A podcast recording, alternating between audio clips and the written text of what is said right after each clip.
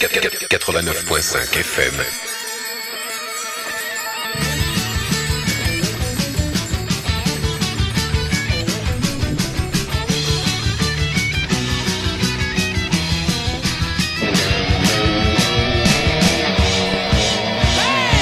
Pour s'imprégner de la couleur locale, il n'y a rien de tel que d'écouter les radios locales. Croc Radio. Bonjour à tous et bienvenue sur les 89.5 FM de Croc Radio pour un nouvel épisode exceptionnel du local de l'étape. En ce mardi 1er juin, notre local de l'étape est un chef-d'œuvre. En ce jour de fête de la radio et du 40e anniversaire des radios indé- indépendantes, notre invité nous permet de mettre à l'honneur deux secteurs d'activité en souffrance, la restauration et la presse écrite indépendante. Bonjour Bertrand Fréminet, Bonjour, bienvenue dans les studios de Croc Radio et merci d'avoir accepté notre invitation. avec plaisir, merci à vous. Vous êtes donc euh, fondateur de ce nouveau beau magazine chef-d'œuvre. Ça se rapproche même plus euh, d'un beau livre. C'est pour ça que je précise beau, parce que c'est vraiment beau. On va en parler euh, durant toute cette émission. Et un, un magazine dont notre local de l'étape il y a quelques semaines, Marie-Pierre Joachim, nous avait déjà bien mis en bouche. Et on est ravis donc de concrétiser ça avec, avec vous aujourd'hui. Le magazine sort le 15 juin. Vous allez donc nous mettre en appétit et, et nous dire euh, où est-ce que nos auditeurs pourront retrouver ce chef-d'œuvre au concept unique. Un numéro, un chef. Exactement. C'est- très bien résumé. Voilà, donc euh, on va présenter tout ça. Euh, un numéro, un chef, c'est chez deux. Et une mauvaise nouvelle cette semaine, pour commencer. Le chef Patrick-Henri Roux, euh, à l'honneur de ce numéro 1, n'a malheureusement pas pu être avec nous. Mais rassurez-vous, nous avons toujours les 7 bonnes nouvelles de la semaine qu'on retrouvera tout à l'heure avant un calumet de la page plein de gourmandises aussi. Mais avant cela, on va continuer de parler de presse avec euh, les sujets qui ont fait couler de l'encre dans la presse locale et nationale cette semaine. C'est la revue de Presqu'île de Camille.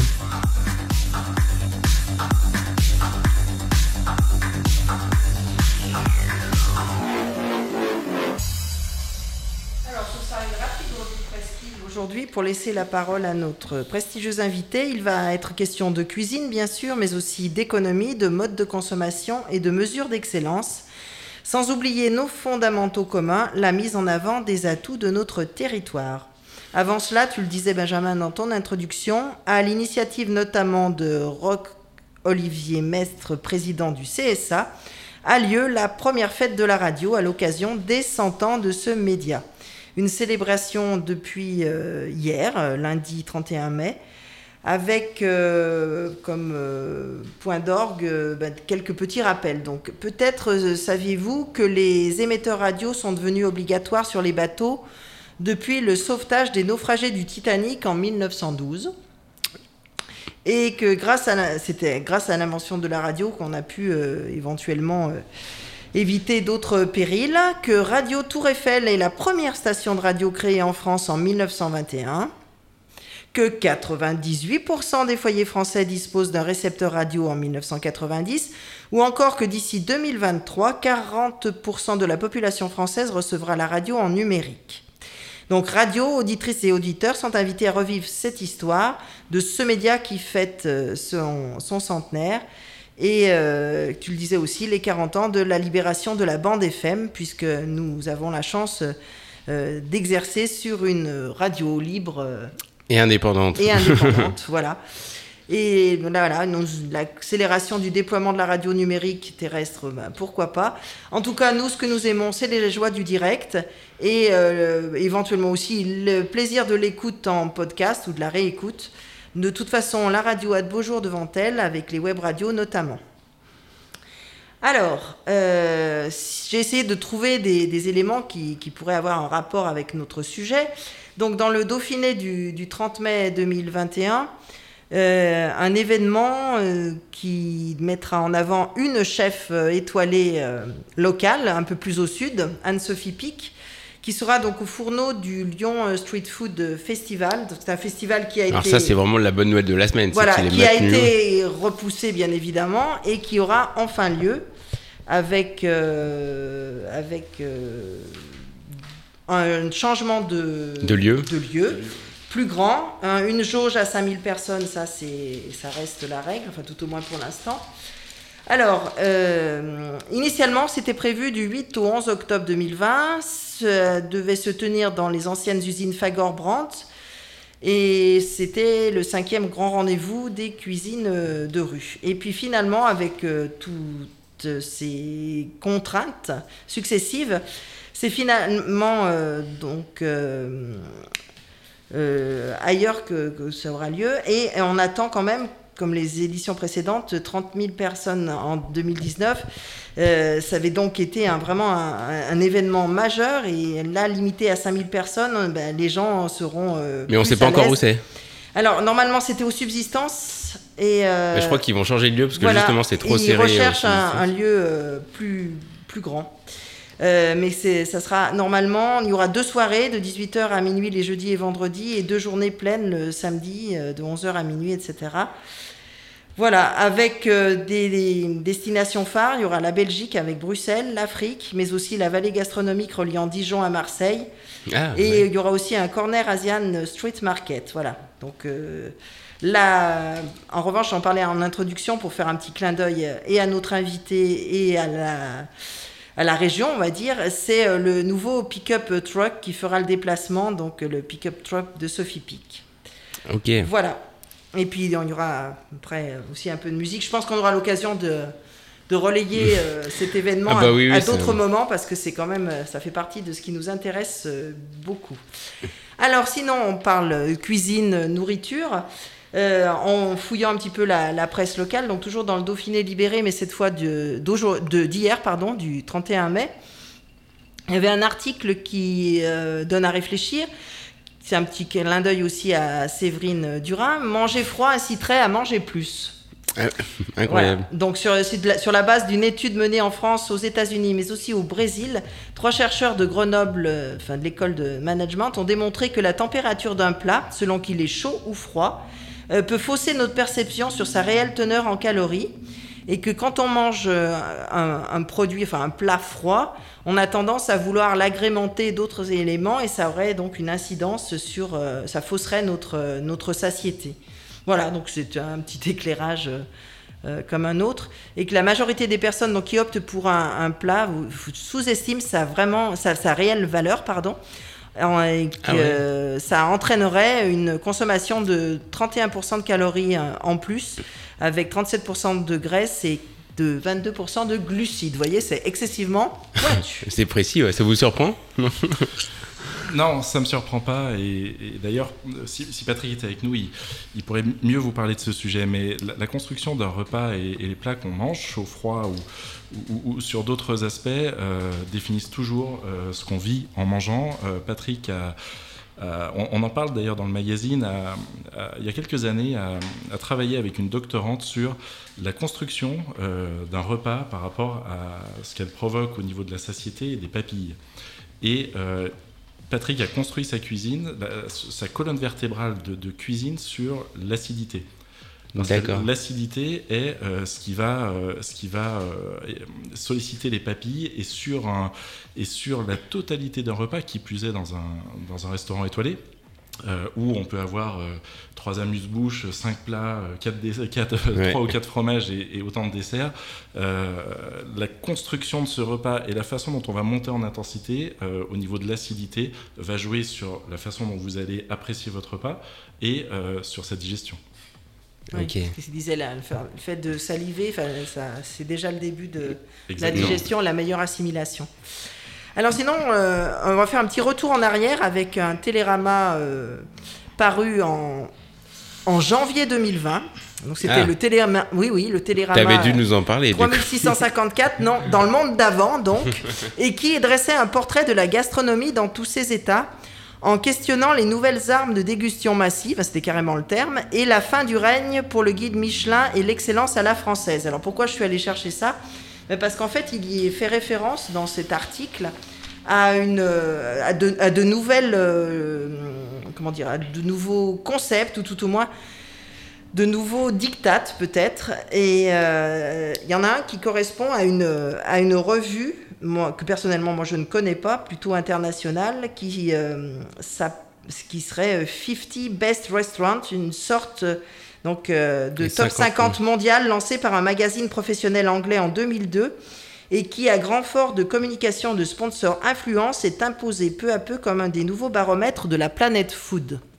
Donc c'était un, élément pour, faire euh, un petit peu euh, éclater le, la mainmise du guide Michelin, même si elle a toujours euh, forcément un, impact, sachant que le chef Marc Vera donc, était parti en, guerre contre, contre Bibendum, criant à l'injustice après s'être vu retirer sa troisième étoile en 2019 ou euh, les mois euh, aussi provoqués par le déboulonnage de l'institution Bocuse dans l'édition 2020. Donc il y avait une, recherche un petit peu de, tout ça et de montrer que maintenant la gastronomie euh, chasse gardée française, eh bien, bien, évidemment, elle est aussi dans l'ère du temps et de la mondialisation, y compris culinaire, et que donc d'autres instances internationales veulent, veulent aussi peser dans, dans la balance, dans l'équation.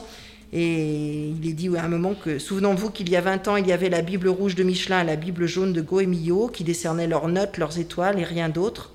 Et donc, quand le 50 Bets est arrivé au début des années 2000, c'était une liste qui tenait plus du sondage à la bonne franquette et dans laquelle on trouvait des restaurants de style très différents, des étoilés, mais aussi des trattoria, des steakhouse, des petites tables sans prétention gastronomique. On était loin du Michelin, ce guide centenaire avec ses mystères, ses secrets dignes des souterrains du Vatican. Voilà. Rien que ça. Rien que ça. vaste, vaste sujet, vaste débat. C'était intéressant d'aller voir un petit peu euh, là-dessus parce que c'est vrai que ça a pas mal. Il y, a, y a tout un. Euh, pas une mythologie, mais presque hein, autour mm. des critiques gastronomiques et puis de ça a donné lieu à des films euh, plus ou moins comiques. Et je pense qu'il y a, enfin, pour les, c'est vrai qu'il y a, un, vrai enjeu, et notamment pour les, trois étoiles. Parce que c'est ah, toute une entreprise derrière. Il y, a un enjeu réel par rapport aux, notations euh, du guide et notamment du guide Michelin qui, entre parenthèses, euh, est international. Euh, le guide Michelin rayonne dans énormément de pays et décerne des étoiles dans beaucoup de pays et sur tous les continents. Euh, oui, il y a des enjeux euh, pour, pour les restaurants parce qu'il il est, il est montré que le gain d'une étoile supplémentaire ou la perte d'une étoile a une incidence directe sur la fréquentation et le chiffre d'affaires qui est de l'ordre de 30%. Donc c'est c'est évidemment un enjeu majeur pour les, pour les, les restaurants. Après, j'ai pas d'avis particulier sur, sur le guide Michelin. Je pense que le guide Michelin fait énormément pour la gastronomie française. Mhm. Euh, euh, Qu'aujourd'hui, euh, je n'ai pas d'avis sur sa, sur sa légitimité ou non. je pense que cet article qui est de janvier 2020 est fortement aussi influencé par cette période où Bocuse s'est vu retirer une de ses trois étoiles. et puis parce que effectivement, Marc Vera avait eu une réaction assez épidermique par rapport à, la perte aussi de euh, un an après l'avoir récupéré de sa troisième étoile.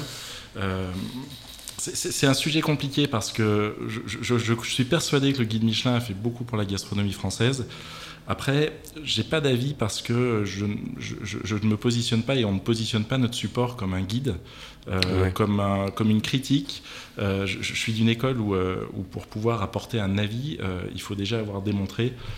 Et, et, en tout cas, on ne se positionne pas du tout sur, sur cet aspect critique, recommandation, top, classement, parce que bah parce que il y a quand même 600, un peu plus de 600 restaurants étoilés dans le mm-hmm. Michelin. Il y a encore beaucoup plus de restaurants que ça qui sont notés. Euh, et, parfois, voilà, on a du mal à imaginer comment euh, tous ces restaurants peuvent être chaque année euh, notés. Mais il n'empêche que les cuisiniers doivent énormément au guide Michelin, ça j'en suis persuadé. et que. Oui, et puis ça, ça, leur permet de se challenger aussi. Enfin, en même temps, ça met une c'est pression aussi. Euh. C'est un challenge et puis il y a des. Enfin après il y a des. Il y a, de, à mon sens, d'excellentes notations aussi et attributions aussi. la récompense de 3 étoiles euh, pour Laurent Petit, euh, qui est le chef du, du Clos d'Essence à Annecy, était plus, que, plus que judicieuse. Et, et, évidemment qu'après, on parle de cuisine, c'est un art. Tous les goûts sont dans la nature. Hein. Les goûts, mmh. bien que le Michelin ait des critères précis de sélection qui sont au nombre de 5 et qui sont vraiment basés sur la cuisine, mais tous les goûts sont dans la nature et, d'un individu à l'autre, il y aura une perception différente de la récompense d'un établissement plutôt qu'un autre. Alors justement, euh, il est question finalement ben, d'économie sous-jacente ou tout au moins de, consommation. Avec la crise sanitaire, dans Un jour une actu, donc le, journal plutôt à destination des plus jeunes, hein, des 8-12 ans, dans le numéro 315, euh, bien évidemment, était pointé le boom des achats sur Internet, et bien sûr encore plus fort en 2020 puisque les habitudes ont beaucoup changé à cause de la pandémie. Donc, euh, du part, euh, la praticité pour les consommateurs en permettant de réduire les risques d'être contaminés en faisant ses courses, de faire des achats quand les magasins étaient fermés, bien évidemment. Et qu'on ne pouvait pas se déplacer. Voilà. Et euh, donc, cette année, enfin, sur l'épisode entre les deux confinements, on va dire, plus de 17 000 boutiques françaises ont créé leur site de vente en ligne durant cette période. Et bien sûr, donc je pose la question, dans les restaurants un peu de renom, le click and collect était-il un modèle euh, viable euh, ou pas Euh, C'est difficile, a priori. Je, ne suis pas restaurateur, mais je ne sais pas si le click and collect est, un modèle viable. En tout cas, c'était un, un très bon modèle sur la période de crise sanitaire. parce que ça, ça a permis quand même aux restaurants de faire quand même travailler leurs équipes, de Oui, voilà, tout le monde ça. en éveil. Et, et- et dans ce métier-là, euh, où les cuisiniers et, et leurs équipes sont pas forcément construits euh, comme nous, hein, euh, quand, on leur empê- quand on les empêche de travailler, il y a une vraie souffrance. C'est des métiers passion, voilà. C'est des métiers passion. Mais ça leur a permis de, de continuer une activité et de générer un peu de chiffre d'affaires. Et il y a un enjeu, il, y a, il y a plein d'enjeux dans tout ça. Ça a permis aussi à des gens qui ne fréquentent pas forcément les restaurants et parfois même les grandes tables de découvrir ce que pouvait être la cuisine de ces grandes tables à des prix plus réduits. Euh, Oui, et puis, euh, à mon sens, le- le- l'élément le, plus important, c'est que euh, ce- cette activité de click and collect a permis de continuer à faire travailler les fournisseurs. Parce que Oui. les fournisseurs ont- ont- se sont retrouvés et sont toujours probablement dans une situation catastrophique. Ah oui. Et assurer des ventes à emporter du click and collect, c'est, euh, ça a été une manière de, de les aider à continuer à produire et de continuer à écouler C'est tout un circuit voilà, qui a pu fonctionner. Absolument. Mais il y, a, il y a certains grands chefs qui ont fait le choix justement de, de ne pas le faire parce que ça coûtait trop cher euh, à, mettre en place pour un, un flux, enfin, tout au moins des Et- nombre de- d'assiettes insuffisant. Chaque cas est particulier et, Oui. et ceux qui ont décidé de, le- de ne pas le faire avaient probablement de, de bonnes raisons. Alors on reste un peu local, là on s'éloigne un peu de la, la cuisine, mais encore que dans les cuisines, euh, quelles qu'elles soient, euh, l'hygiène doit être au top. Et euh, là c'est un petit cocorico euh, local puisque Sanitol, le roi de la lingette, revient dans l'Est lyonnais. Il appartient normalement à une... Enfin il appartient... Quoi revient se dire qu'il était? Eh ben il- oui, parce que le siège est à Villeurbanne, mais c'est un consortium, enfin plutôt une équipe, une famille espagnole qui, euh, qui en est propriétaire et qui relocalise euh, la production donc euh, des lingettes sur, euh, bah, sur l'est lyonnais. Et c'est vrai que là, pour une fois, la, la crise sanitaire aura été porteuse dans ce, dans ce domaine-là. Ah bah oui, Même si euh, sur le plan euh, comment, purement environnemental, les lingettes, euh, c'est pas forcément nos amis, mais bon voilà. Donc là, ça sera par contre que la production euh, lingette, pas les autres produits. Et une seconde ligne de production est prévue à l'horizon 2022. Mais ça va quand même re- relancer euh, cette, euh, cette entreprise. Et bon, je voulais juste euh, faire un petit, un petit clin d'œil là-dessus, même si il n'y a pas un lien direct avec, avec notre propos. Alors sinon, on parlait avec le guide Michelin, avec l'excellence à la française, etc., de, de cette nécessaire émulation, de ces labels, de ces, de ces étoiles, etc. Et là, bah alors, pour une fois, c'est pas non plus une très bonne nouvelle euh, pour la semaine, mais euh, dans le Dauphiné libéré de, de dimanche, il était posé la question suivante. Pourquoi les plages iséroises n'ont pas le label pavillon bleu?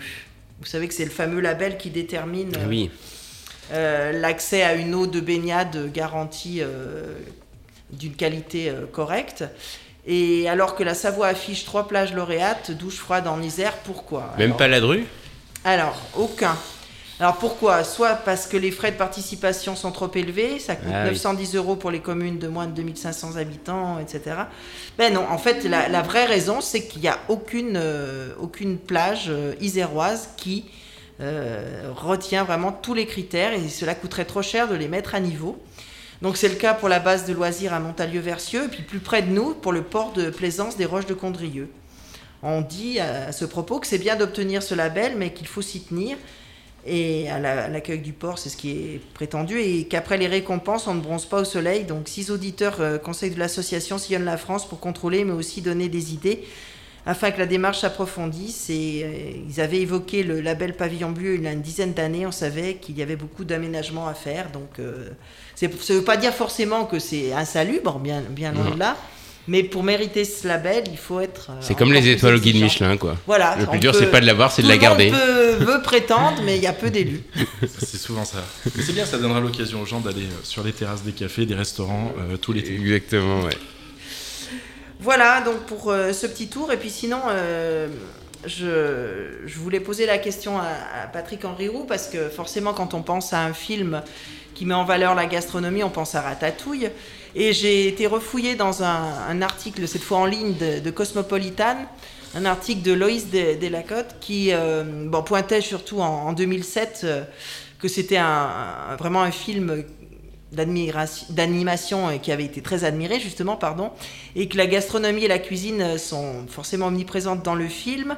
À l'époque, c'était aussi les grands débuts d'un chef très médiatique, à savoir Cyril Lignac, euh, qui prêtait sa voix à un des personnages. En effet, il avait doublé Lalo. Lalo, c'est un des membres de la brigade du restaurant gastronomique dans lequel le rat Rémi euh, et Alfredo font leur classe, donc chez le fameux Gusto.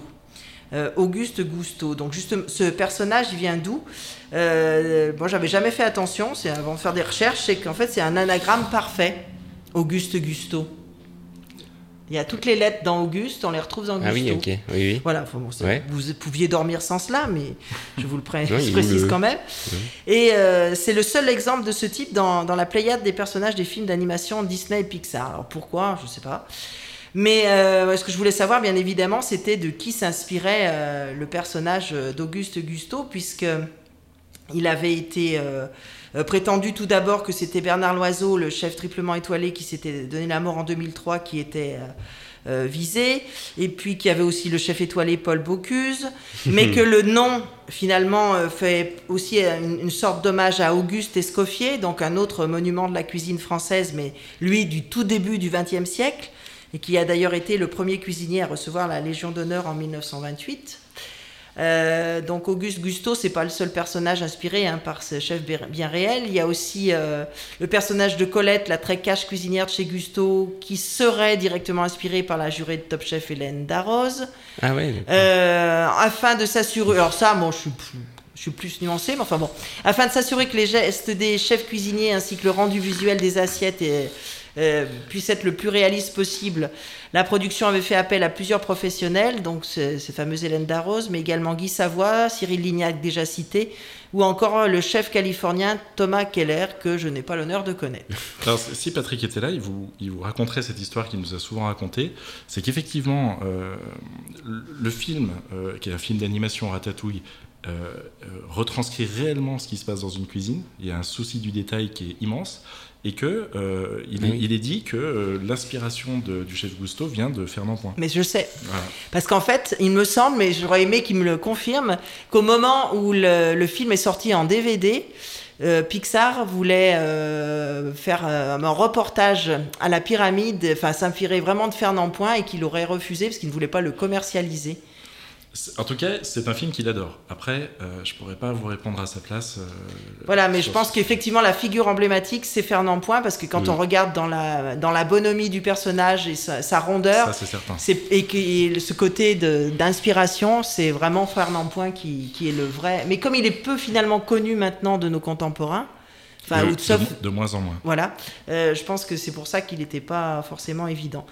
En tout cas, euh, ce qui est sûr, c'est que euh, la promotion de notre terroir, elle est faite euh, admirablement par l'Office du tourisme. Et quand vous regardez la vallée de la gastronomie, et j'aime bien, ce- je voulais vous, citer pour terminer la, phrase de, Guitry, mais finalement j'ai vu que l'Office de tourisme Vienne Condrieu Agglomération s'en était emparé en mettant Vienne point de départ de la gastronomie française, puisque vous savez sans doute cette fameuse citation attribuée à Sacha Guitry qui disait de Fernand Point pour bien manger en France, un point, c'est tout. Eh ben merci beaucoup Camille. Une petite euh, page musicale du coup euh, pour euh, illustrer ce dernier sujet. Les rêves des amoureux sont comme le bon vin. Ils donnent de la joie ou bien du chagrin. Affaibli par la faim, je suis malheureux. Pas longtemps chemin,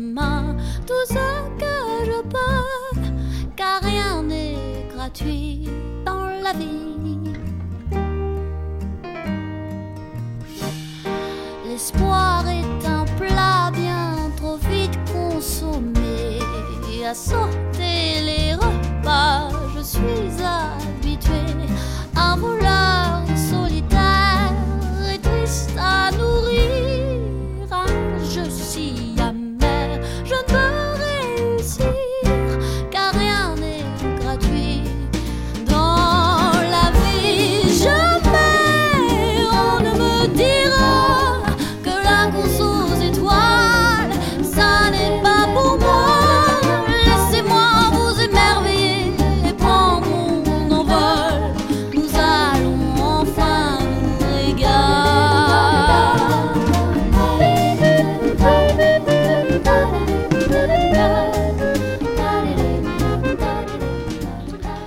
Vous êtes euh, bien à table euh, du local de l'étape euh, sur les 89.5 FM de Croc Radio avec notre local de l'étape Bertrand Fréminet.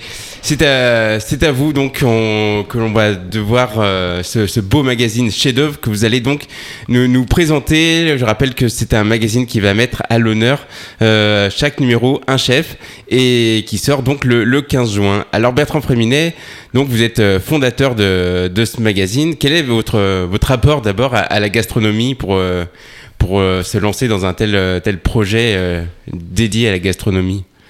Le- Le rapport premier, c'est euh, d'aimer les, les belles et, bonnes choses, en l'occurrence, euh, d'aimer les bons produits, les restaurants, d'avoir euh, euh, co- construit un peu ma carrière euh, professionnelle euh, su- sur d'autres métiers, mais qui ont toujours eu lieu à des bons produits. D'accord. Euh, et puis d'avoir euh, ensuite mis un, mis un pied dans l'édition et euh, dans l'édition de l'art de vivre euh, il y a quelques années en rejoignant un ami qui avait euh, lancé euh, son support euh, qui était un support euh, Rhône-Alpin et puis euh, et puis ça nous a permis ça m'a permis d'aller dans ces éditions là à la rencontre de tous les métiers de l'art de vivre de la cuisine, mais, mais pas que, du côté fournisseur, du côté producteur, sur, sur des produits de tous les jours, mais qui sont faits avec excellence. Et, quand on est à la rencontre de tous ces, ces métiers-là et, de, des hommes et des femmes qui les font, on y prend goût. Et comment avez-vous eu l'idée donc de, créer ce, nouveau magazine chez d'œuvre Alors l'idée de, ce magazine, qui, peut-être n'en est pas réellement un, euh, réellement un, pardon, euh, c'est finalement que le constat que la presse papier est en souffrance, que euh, en tant qu'éditeur de magazine, on était confronté à de plus en plus de défiance de la part de nos lecteurs, de la part de nos annonceurs, qui sont le nerf de la guerre d'une presse gratuite. Et, euh, et on a tiré ce constat que la presse papier est en souffrance, la presse magazine souffre, alors que les livres ne se sont jamais autant vendus ces dernières Mmh, années. ce. Euh, et, et- et le confinement, évidemment, a renforcé euh, la vente des livres, mais un- c'était un essor qui était amorcé bien avant ça. Et l'idée, ça a été de, de faire un magazine extrêmement monosujet, c'est-à-dire qu'on s'intéresse aux chefs de cuisine, à tous les profils de chefs, euh, grandes tables étoilées, comme les brasseries, bouchons, bistrots, euh, mais de ne parler que d'un seul chef à la fois, un numéro, un chef. Et, euh, et c'est ce côté très monosujet, centré sur un personnage, centré sur un lieu, même si à l'intérieur, évidemment, il y a beaucoup de personnes, beaucoup de métiers, beaucoup de gens qui interviennent, euh, qui, qui donne cet aspect livre à notre magazine et, euh, et dont on pense que la prise en main se fera davantage comme telle, une lecture du début à la fin.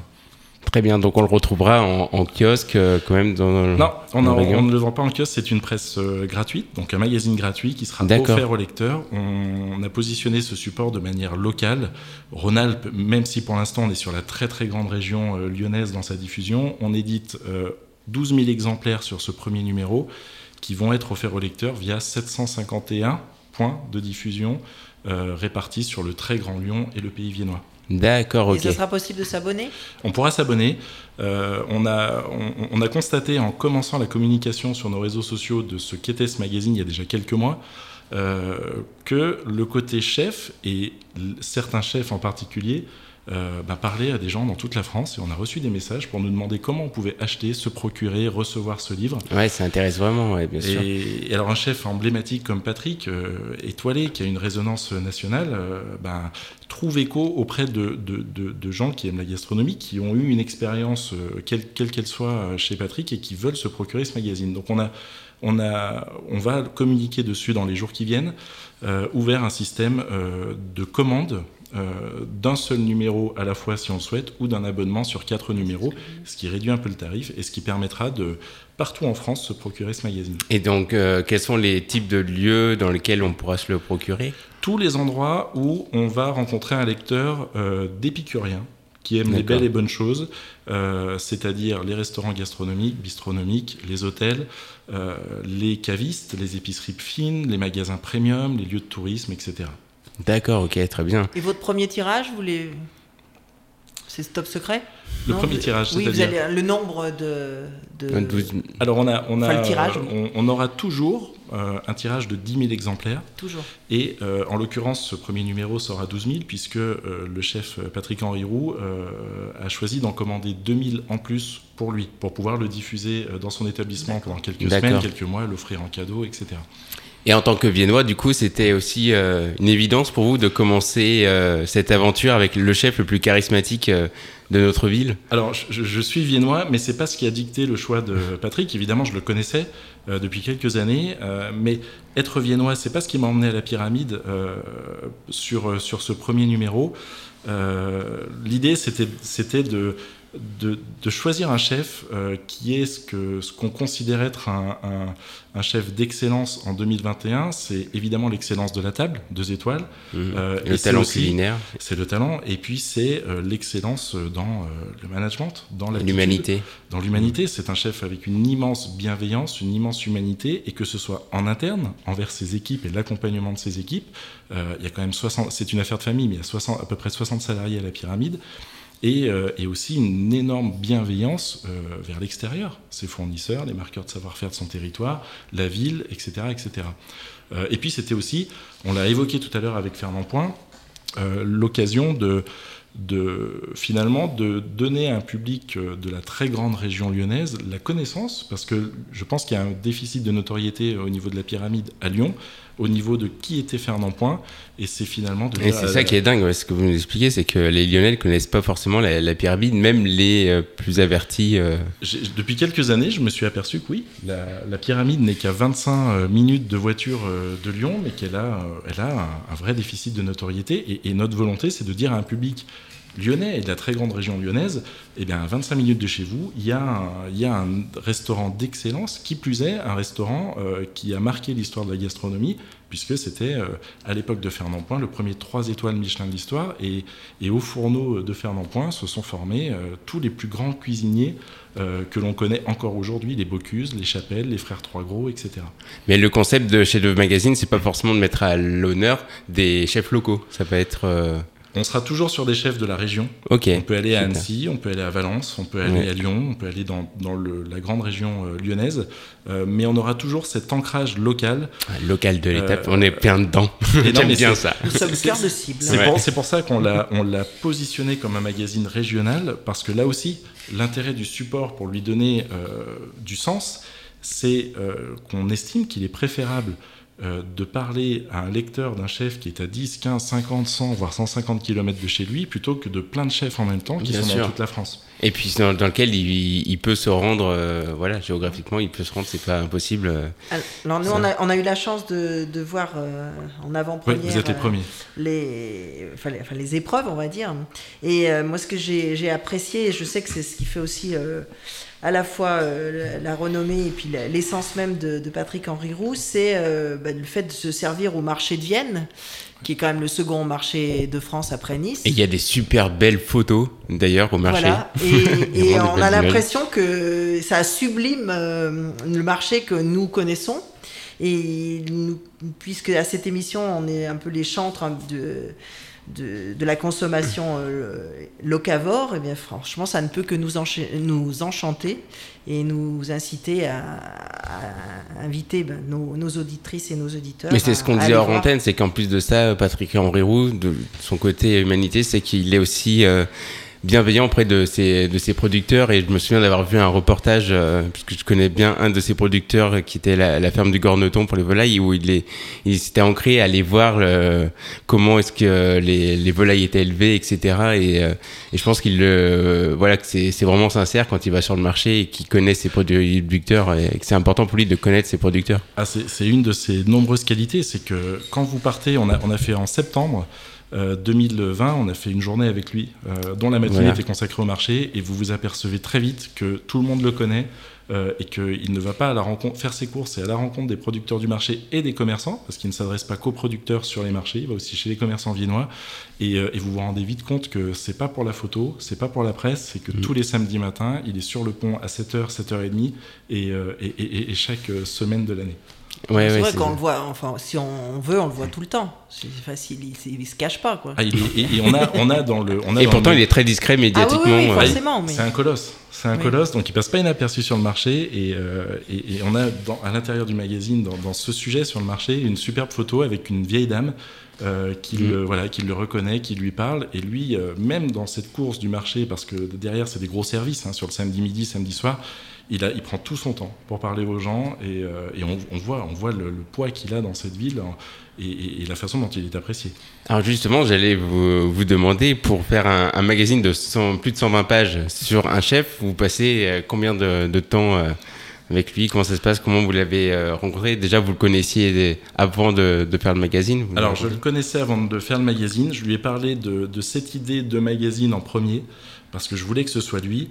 Euh, et ensuite, il y, a un, il y a un gros travail de production qui a été rallongé par la crise sanitaire, qui nous a parfois mis à l'arrêt avec des fermetures. euh, Et c'est compliqué d'aller shooter dans un restaurant, euh, Mhm. prendre des photos euh, quand, quand, quand les restaurants sont fermés, quand il n'y a pas d'activité. Mais c'est on, fait, on fait 132 pages, c'est un gros contenu et on passe énormément de temps avec le chef, avec ses équipes, avec ses fournisseurs et avec tout ce qui fait qu'un établissement de restauration comme le sien est celui-là.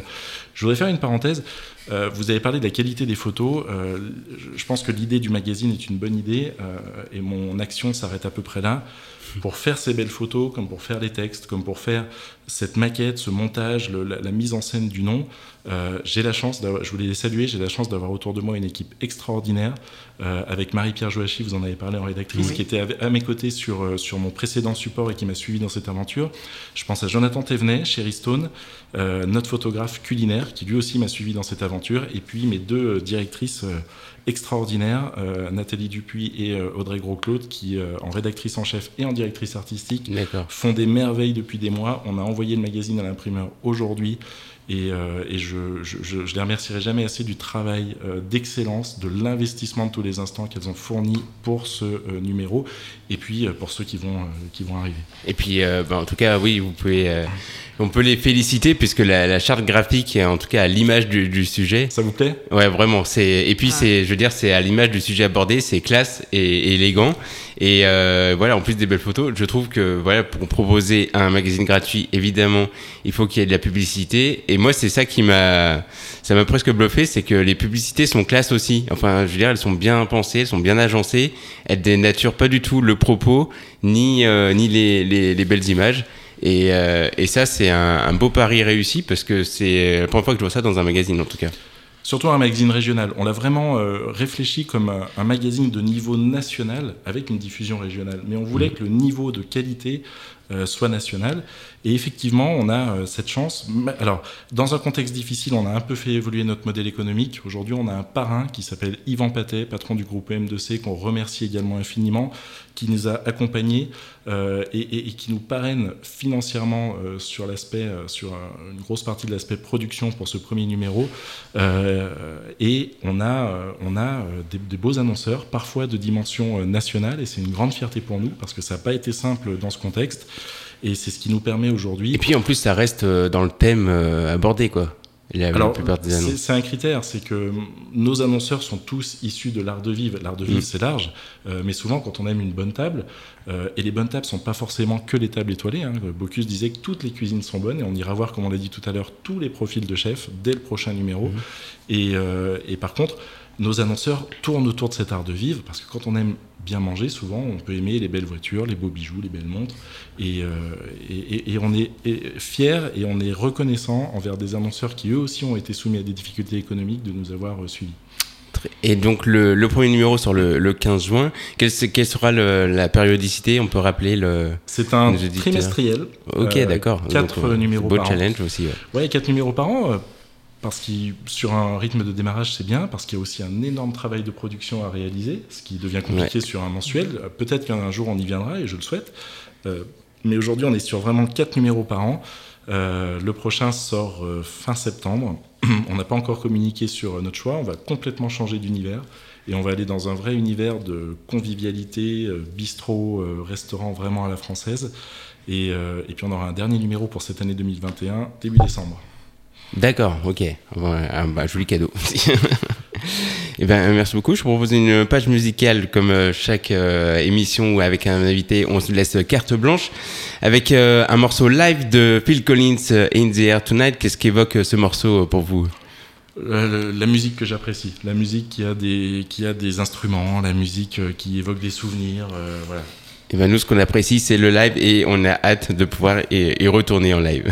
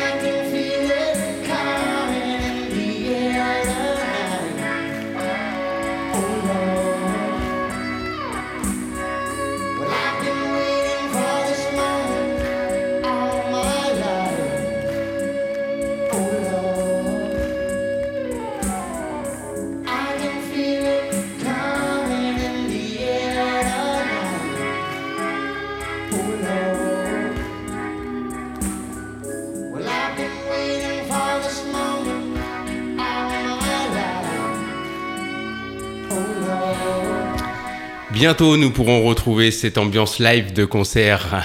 Bientôt, nous sommes le, 1er juin. Vous êtes toujours à l'écoute du local de l'étape sur les 89.5 FM de Croc Radio. Et cette semaine, le local de l'étape est un chef-d'œuvre. Je disais, c'est le, magazine qui met à l'honneur dans chaque numéro un chef. Et donc, son fondateur est toujours avec nous euh, pour nous en parler. Merci Bertrand Fréminet de nous présenter ce, beau magazine. Mais pour l'heure, il est l'heure de vous annoncer les 7 bonnes nouvelles de la semaine puisqu'on arrive toujours à en trouver quand même. Et en plus, vous allez voir dans, dans le thème euh, du, de la semaine. Alors, le meilleur croissant de France est Dromois. Euh, oui, c'est la suite de la bonne nouvelle qu'on avait évoquée justement avec euh, notre diététicienne nutritionniste Séverine Durin. Donc à l'époque, Julien Bory, apprenti au CFA de Livron-sur-Drôme, venait d'être le seul lauréat régional pour participer à la finale nationale qu'il a remportée. Donc c'était le 19 mai dernier. Et donc c'est un Dromois qui a le premier prix du concours national du meilleur croissant au beurre d'Isigny. C'est chouette. À seulement 16 ans. Ouais. Ensuite, Maurice Sacco ouvre un resto éphémère dès le 9 juin à Fourvière. Tu connais pas Maurice Sacco? Eh ben, si. Mais oui, bien sûr. les lieux éphémères proposant de la street food ont la cote. Donc après les toits de la Pardieu, c'est au tour de la basilique de Fourvière d'accueillir la terrasse éphémère et itinérante Edo et son chef donc charismatique Maurice Sacco, euh, qu'on avait pu voir évidemment révélé par l'émission Top Chef.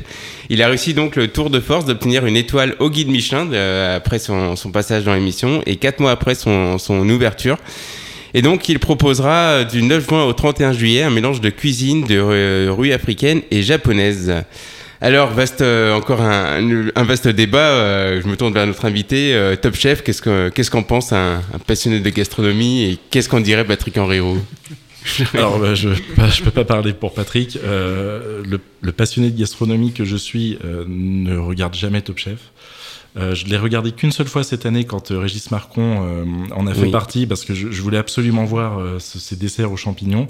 Mais j'aime beaucoup euh, ce qu'a apporté la télé au chef parce que ça a créé des, ça crée des vocations, ça éveille la curiosité des gens, des plus jeunes, euh, de voir, euh, de voir la cuisine telle qu'elle est valorisée et ces métiers de cuisinier tels qu'ils sont valorisés. Après, je je suis pas un assidu de Top Chef, je suis pas un grand grand fan de, des concepts d'aujourd'hui qui consistent à éliminer des concours à Ah tout oui. prix. Euh, et, et je- Ouais, c'est quand même très télé-réalité. hein. c'était, mais, mais avec beaucoup de travail quand même. Et il y, a du- il y a des niveaux quand même assez impressionnants dans ce qui est Ouais. produit. Mais c'est pas mon truc. La seule émission que je regarde, c'est celle de mon, de mon ami euh, Mercotte, euh, le meilleur pâtissier, parce qu'on est toujours dans un système d'élimination. Mais je trouve qu'il y a une telle bienveillance euh, dans cette émission que voilà, c'est un, c'est un plaisir à, à regarder. Et bon, on va y revenir d'ailleurs dans les bonnes nouvelles tout à l'heure. Alors sinon, on en parlait tout à l'heure. Cyril Lignac lance ses cours de cuisine en ligne. Alors là, pas d'élimination, ce sera donc euh, dès demain, dès le mercredi 2 juin, que vous pourrez retrouver sur la plateforme Mentor Show euh, les cours de cuisine en ligne du chef pâtissier Cyril Lignac. Donc c'est la première fois qu'il partage les secrets de ses recettes signature, même si euh, du coup il avait quand même fait un, un bon buzz l'année l'année dernière pendant le confinement avec son, son émission euh, où il cuisinait en live quoi. Oui, absolument. C'est, bah, je, je- moi, je, je trouve ça génial. C'est tout, tout ce qui peut être mis en place pour donner accès aux gens à l'information, pour éveiller leur curiosité, pour, pour leur donner des outils pour, pour rêver, pour se projeter ou simplement pour cuisiner, euh, c'est, c'est formidable. Ça doit être encouragé. Ouais. Mm, mm. Les Rodaniens Henri Desmoulins et Alexis Séchin, Séquin, Zéquin, ouais. Séquin, euh, sont en finale. du meilleur pâtissier, les professionnels. Donc euh, c'était une plus de récompense pour euh, ces, ces deux Rodaniens originaires de Villefranche-sur-Saône à la suite du quatrième épisode de l'émission Le meilleur pâtissier, les professionnels, admis en finale, macaron d'or et pâtissier de la semaine. Voilà donc euh, deux, deux Rodaniens, enfin encore deux locaux de l'étape qui se font euh, qui se font bien voir dans la gastronomie. Là pour le coup dans la pâtisserie. Est-ce Brillant. Est-ce qu'il peut y avoir, y avoir des chefs pâtissiers aussi dans, sur, Oui, euh, c'est- dans Chef d'œuvre magazine? Alors c'est déjà prévu, c'est déjà acté. On, dans quelques numéros, on, on sortira un peu du chef de cuisine pour aller voir. euh, je, je veux pas trop en dévoiler, mais pour aller voir un- une vraie figure euh, de la pâtisserie et de la chocolaterie euh, dans notre dans notre région. Très bien. Le chocolatier ligérien François Pralu fait chevalier dans l'ordre national du mérite. François Pralu, donc maître chocolatier, fait partie des personnalités élevées au grade de chevalier dans l'ordre national du mérite. Une consécration qui vient rendre hommage à un savoir-faire autant qu'à une personnalité. Il me fait penser un petit peu euh, le même style que Patrick Henry Roux. Et euh, c'est avant tout un maître chocolatier de renom, mais il n'est- pas surnommé euh, l'aventurier du chocolat par hasard. Euh, voilà, il a plusieurs spécialités dans cette maison familiale aussi de- depuis plusieurs décennies. Un comédien viennois dans un film sur Prime Video. Voilà, on change totalement de sujet, mais ça nous fait plaisir. Notre humoriste et comédien local Gab, alias Gabriel Dermidjian, apparaîtra en novembre dans un film de Caroline Vigneault sur Amazon Prime. Alors nous savons seulement qu'il joue un rôle détonnant avec un costume qui en surprendra plus d'un. On peut pas tout dévoiler, mais euh, ce sera notre local de l'étape en novembre. Ça, je peux l'assurer. Un local de l'étape meilleur grimpeur du Giro. bah, bah voilà, j'allais Ah ouais. quand même, il fallait quand même que je parle un petit peu de vélo. Ça parle- on parle d'un roi de la cuisine et puis maintenant on finit avec la petite reine. Oh, bah voilà, c'est voilà, c'est bravo. Beau geste. Bravo. Voilà. Suivez un peu le sport pour digérer tout ça? Un petit peu, euh, pas assez. Euh, en tout cas, j'en fais pas assez, j'en fais plus assez. Euh, par contre, oui, je suis, je suis sport, rugby, foot, ouais. Un autre euh, passage musical euh, que j'ai beaucoup aimé euh, de votre carte blanche, de votre playlist, c'est Fleetwood Mac avec un morceau un petit peu plus rock'n'roll. Vous êtes plutôt rock'n'roll hein, du coup? Pas forcément. Non, je, je, suis pas un, je suis pas un musicos. J'ai pas de. J'aime beaucoup ces musiques-là. J'aime beaucoup ce qu'elles m'évoquent. Fleetwood Mac et, et- et cette chanson en particulier, je l'ai découvert dans Forrest Gump. Et ça a été une de mes premières découvertes au cinéma. Et, euh, et depuis, j'ai toujours, je, je l'écoute euh, au moins une fois par semaine. Eh ben, ce sera avec nous aujourd'hui, cette semaine. Avec plaisir. Et on se retrouve juste après avec le calumet de la page.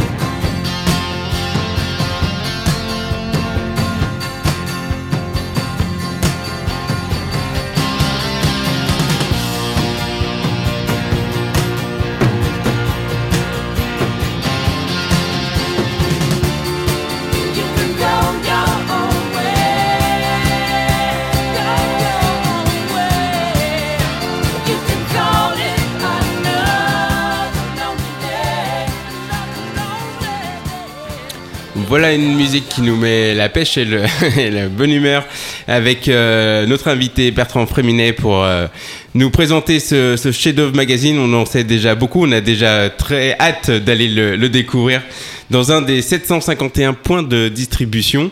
Euh, voilà, et chose importante, on, on le fait que le dire depuis le début de l'émission, c'est que c'est un, un beau le magazine, c'est vraiment les, les, Un bel les- objet, oui. les, les images sont magnifiques. Nous, on a vu euh, voilà les épreuves numériques, mais du coup, il va être imprimé sur du beau papier et en plus de ça, localement.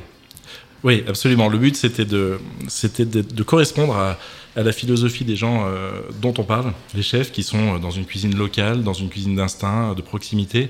Et, euh, et il, a tout, il, a, il a- il a toujours été exclu qu'on imprime ailleurs qu'en France. On a la chance d'avoir euh, trouvé un excellent imprimeur à Lyon.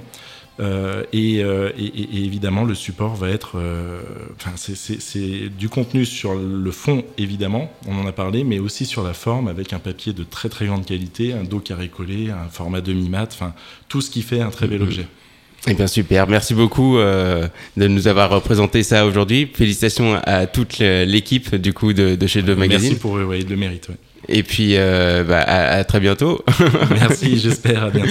On se quitte donc avec un petit peu de lecture, mais tu vas voir toujours euh, dans, dans le thème avec le calumet de la page. De toute façon, le chef-d'œuvre entre dans la légende. Donc, euh, on va rappeler aussi. Un, un- J'ai ressorti un, un superbe roman qui avait obtenu en 2000 euh, le meilleur. qui avait été. euh, Choisi comme meilleur livre de littérature gourmande, c'est Une gourmandise de Muriel Barbery. Barbe- Muriel Barbery vous dit peut-être quelque chose, elle avait connu un grand succès aussi avec l'élégance du hérisson.